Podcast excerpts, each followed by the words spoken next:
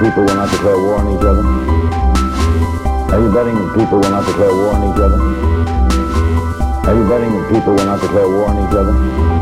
So that you can get at building all of this?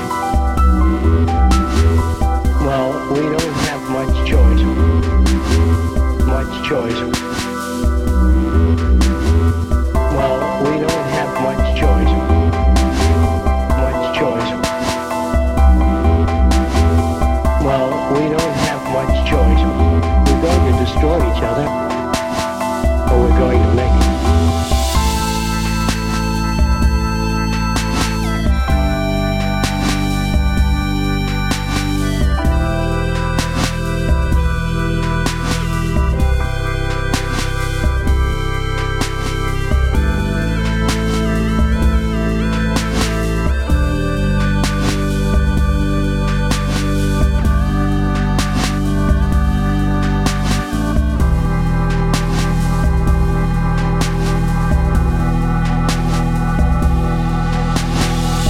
kind of competition did Jesus have?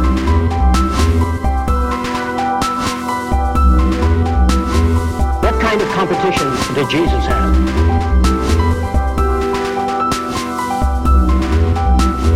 Competition is dangerous, socially offensive, considered right and normal because you are brought up to that value system.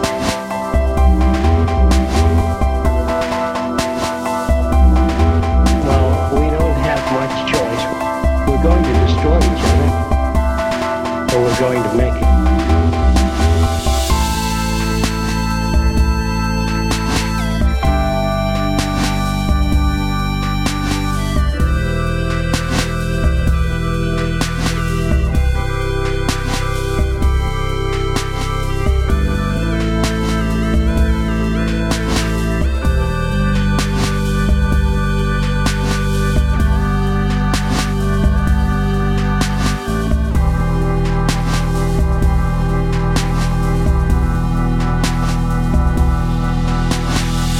Kind of competition did Jesus have?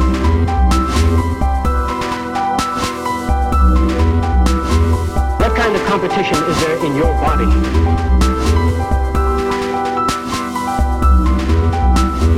Suppose your brain said, I'm the most important organ, and the liver said, I am, and I want to go a free enterprise system. You'd rot away in a month if every organ of your body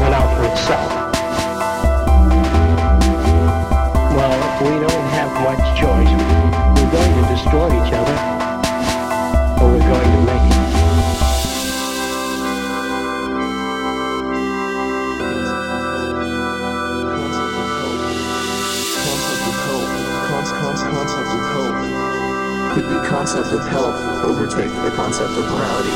Are you betting that people will not declare war on each other? Are you betting that people will not declare war on each other? Are you betting that people will not declare war on each other? So that you, you can get at building all of this?